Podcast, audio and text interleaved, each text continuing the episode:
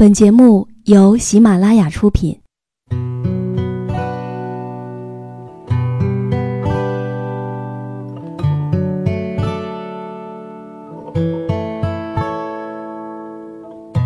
开心时，听歌入耳；伤心时，听歌入心。有时候，喜欢听歌，不只是因为歌曲好听。而是因为歌词写的就是自己。喜马拉雅晚上十点，让时光煮雨和你一起品味音乐，诉说心情。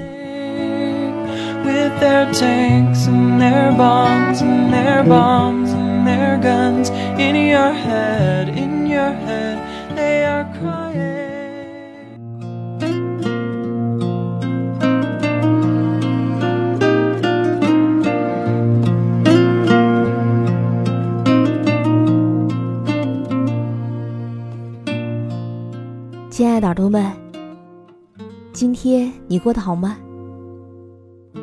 这里是喜马拉雅电台，晚上十点，欢迎你的如约到来。今天我要和你分享到的文字来自于晚晴。喜欢他的朋友也可以关注他的新书《且以情深共白头》。如果你想要获取节目文稿和歌曲信息，也可以添加我的公众微信。编辑“倾听时光煮雨”这六个字的首字母就可以找到我了。以下的时间，分享一篇文字给你听。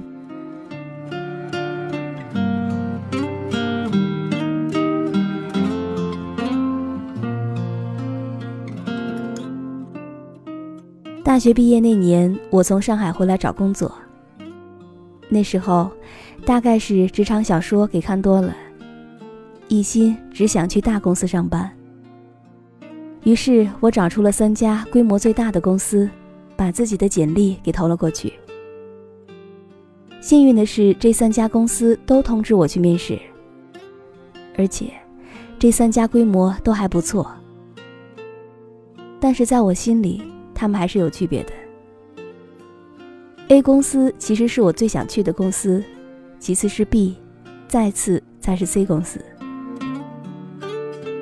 经过几轮面试以后，B 公司最先给我打电话，通知我已经被录取了。我心里很纠结，因为我想去的 A 公司还没有任何结果。当时的 A 公司已经经过了几轮面试，就在前几天刚刚面试完最后一轮。我想了整整一夜，拒绝了 B 公司。我妈妈对我的做法非常不满，她忍不住劝我说：“其实 B 公司也是不错的，你不能这么死心眼儿。刚刚毕业，能有份工作就不错了。你不知道现在竞争有多激烈。你看，隔壁美苏阿姨家的女儿都毕业大半年了，到现在还没有找到工作呢。”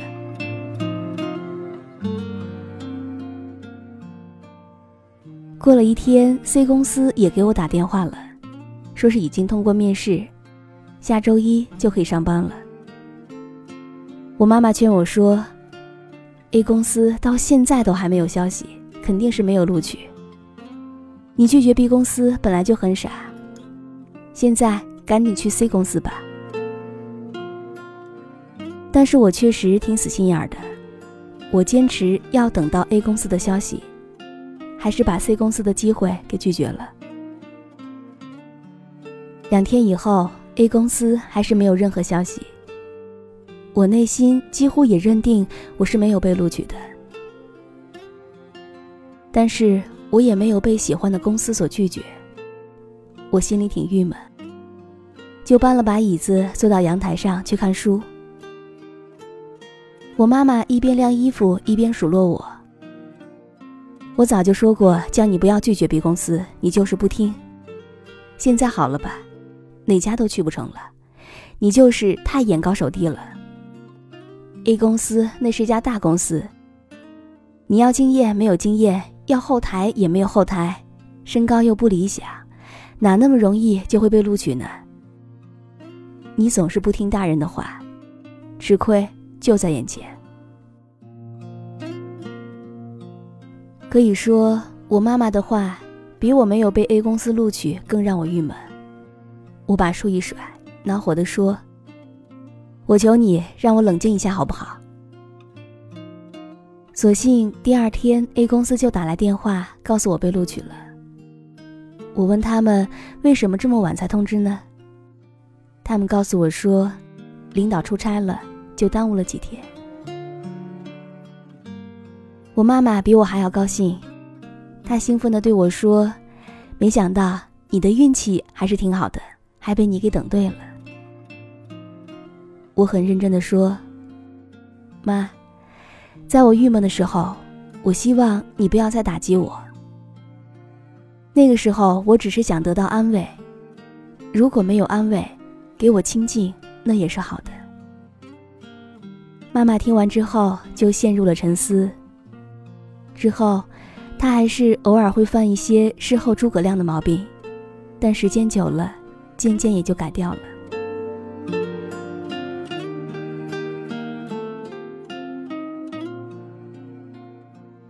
有一位姑娘爱上了公司里面新来的男同事，两个人交往了一段时间以后，姑娘就带着男朋友回家见父母了。父母很认真招待了女儿的男朋友。姑娘笑得很开心，她以为父母接受了自己的恋情。但是，刚刚送完客人以后，父母就把她拉到沙发上坐下，劝她和对方分手。姑娘很郁闷，她实在不知道为什么好好的突然就要分手呢？姑娘的父亲对她说：“我们热情招待她，是因为你们是同事。”不能让你没面子。但是我和你妈看了半天，他不是个实在人。对于我们所提的问题，很多都是含糊不清的，甚至还有前言不搭后语的现象。他绝对不是一个可以托付终身的好选择。姑娘激烈反驳：“你们一上来就跟审犯人似的，人家紧张才会答非所问。我们很相爱。”他对我很好，那些都是你们所不知道的。反正我绝对不会和他分手。无论父母如何劝说，姑娘就是铁了心要和男友在一起。父母一边摇头叹息，无可奈何。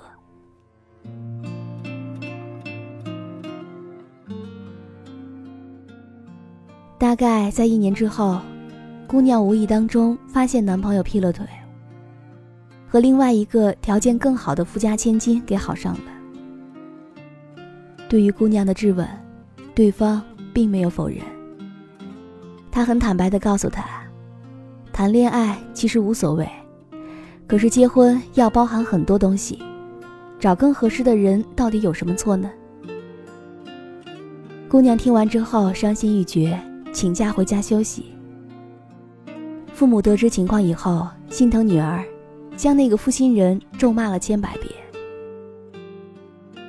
姑娘每天还是闷闷不乐的，整个人就像霜打的茄子一样。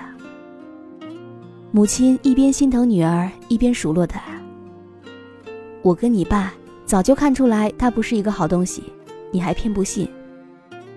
现在好了吧？你呀，就是不到黄河心不死。”我们吃的饭比你吃的盐都多，走的桥比你走的路还多。难道看人还不如你准吗？再说了，我们是你的亲生父母，难道会害你吗？要是早听了我们的话，早早分手，你何至于弄到现在这步田地呢？姑娘越听越感到恼火，她对母亲大吼：“是，我是白痴，我活该。”我也没有求你们可怜我呀。母亲也恼了，你真是不知好歹，白养了你了。姑娘一把扯过被子，把自己的头蒙了个严实。母亲摇摇头，叹息的走了。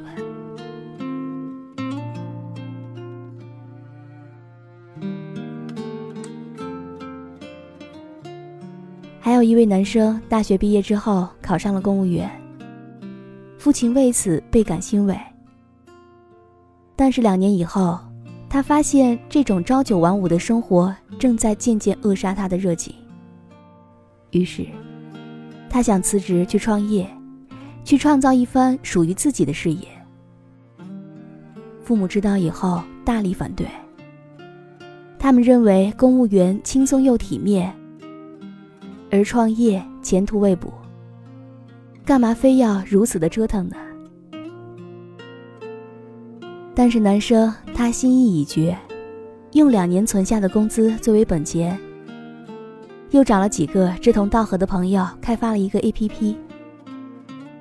他们非常用心和努力，但是最后开发出来的软件却无人问津。几个人的创业梦想就这样破灭了。那段时间，男生的心情非常不好，人也颓废。父母见状也忍不住说：“好好的公务员不干，非要弄什么 APP。创业哪有那么容易的事儿？要真那么容易，满大街都是成功人士了。要早听我们的话，至于落到现在这个地步吗？”于是，男生也更加抑郁了。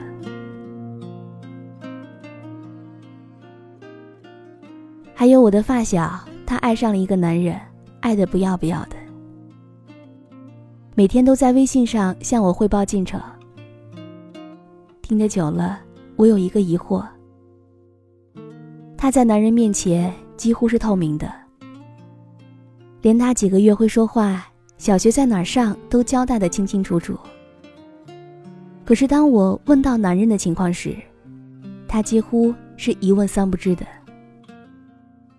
我问他说：“为什么连最基本的情况都不清楚呢？”他说：“哪好意思去挖掘呢？他要是想说，自然就会说的；不想说，问也没有用啊。”我实在是佩服他的豁达，但同时又很担心他。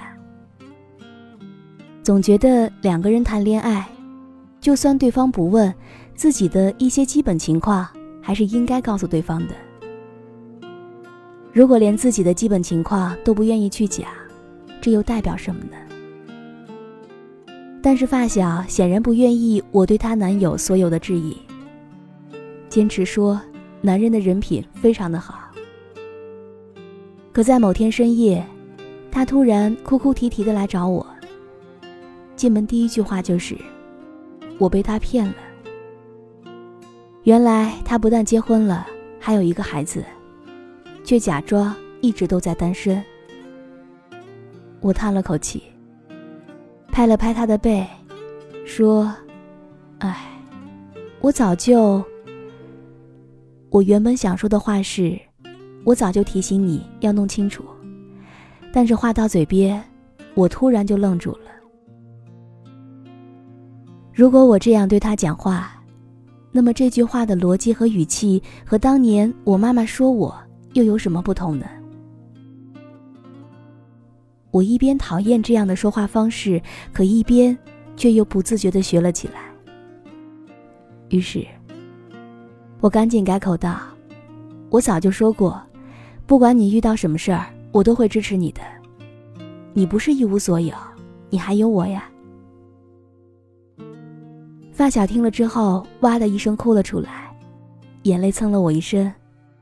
他边哭边说：“亲爱的，还好有你，在我这么难过的时候，还有你陪着我，我以后一定不再这么盲目了。”我拍着他，柔声的安慰他，可心里却想了很多很多。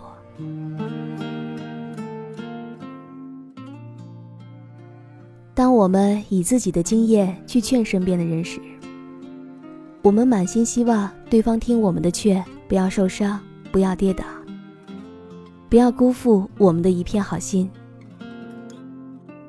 可是每个人都有自己的路要走，他们未必肯听我们的话。到最后，也许成功，也许失败。而当他们失败时，其实心里早就已经满是懊恼了，只是不好意思说出来。而这个时候，我们也完全不必再做事后诸葛亮，只要好好的陪伴、宽慰，和他一起走出人生的低谷。有了这种体验，往后你再说什么，对方都会比较容易接受的。但是，当我们说出“你看，我早就说过”这样的一些句式的时候，也许我们的出发点还是因为心疼，可对方听到的意思就是“我早就劝过你，你不听，就活该”。经常有人会说，爱人有的事儿都不告诉自己，而我想，这个时候的我们就应该回忆一下自己的反应了。如果我们的反应是指责和唠叨，人家为什么要说呢？已经够难受了，为什么还要再来听这些话呢？但是如果说出来会有温暖的怀抱和理智的分析，又有几个人不愿意说出来呢？试想一下，我们自己也会经历失败和挫折，当我们满心沮丧和挫败时。我们是需要一个温暖的怀抱，还是喋喋不休的唠叨呢？每个人都有自己的选择。有些事儿不是事先提醒就一定能够避免的。对一个人最好的方式就是陪他走过低谷，也陪他走向巅峰。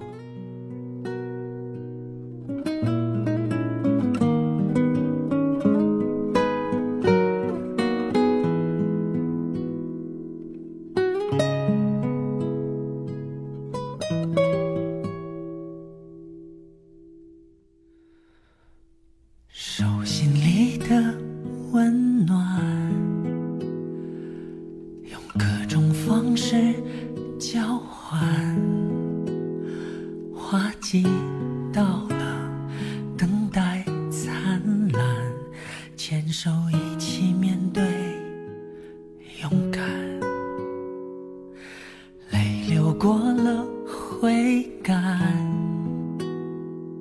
心痛过了会习惯，花季未了，感情圆满，我们互相取暖。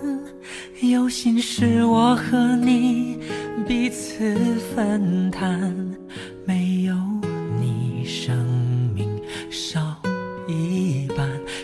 过的挫折并不悲伤，从坎坷到平淡，你是我幸福的开关。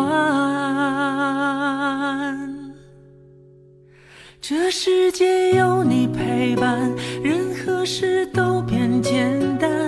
终于知道我并不孤单。这一路有你陪伴，感动就永远收不完。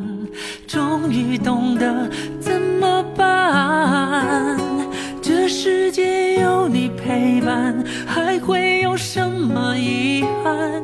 你的喜怒哀乐我保管，这一路有你陪伴，就不怕要转几个弯。你让我乐观，有力量面对困难。好了，亲爱的耳朵们，如果你也喜欢时光煮雨的声音。可以在喜马拉雅客户端以及新浪微博搜索 “DJ 时光煮雨”，关注更多精彩节目。如果你也有想对我说的话，也可以添加我的公众微信，编辑“倾听时光煮雨”这六个字的首字母就可以找到我了。好了，我们下期节目再见。习惯花季未了，感情圆满。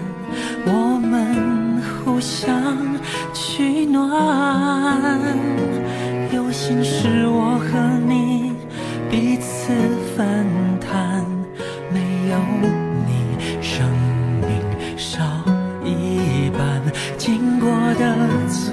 着，并不悲伤。从坎坷到平淡，你是我幸福的开关。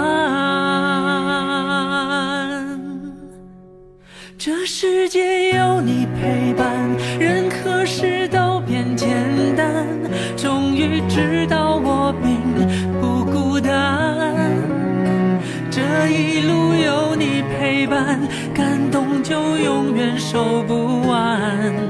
终于懂得怎么办。这世界有你陪伴，还会有什么遗憾？你的喜怒哀乐我保管。这一路有你陪伴，就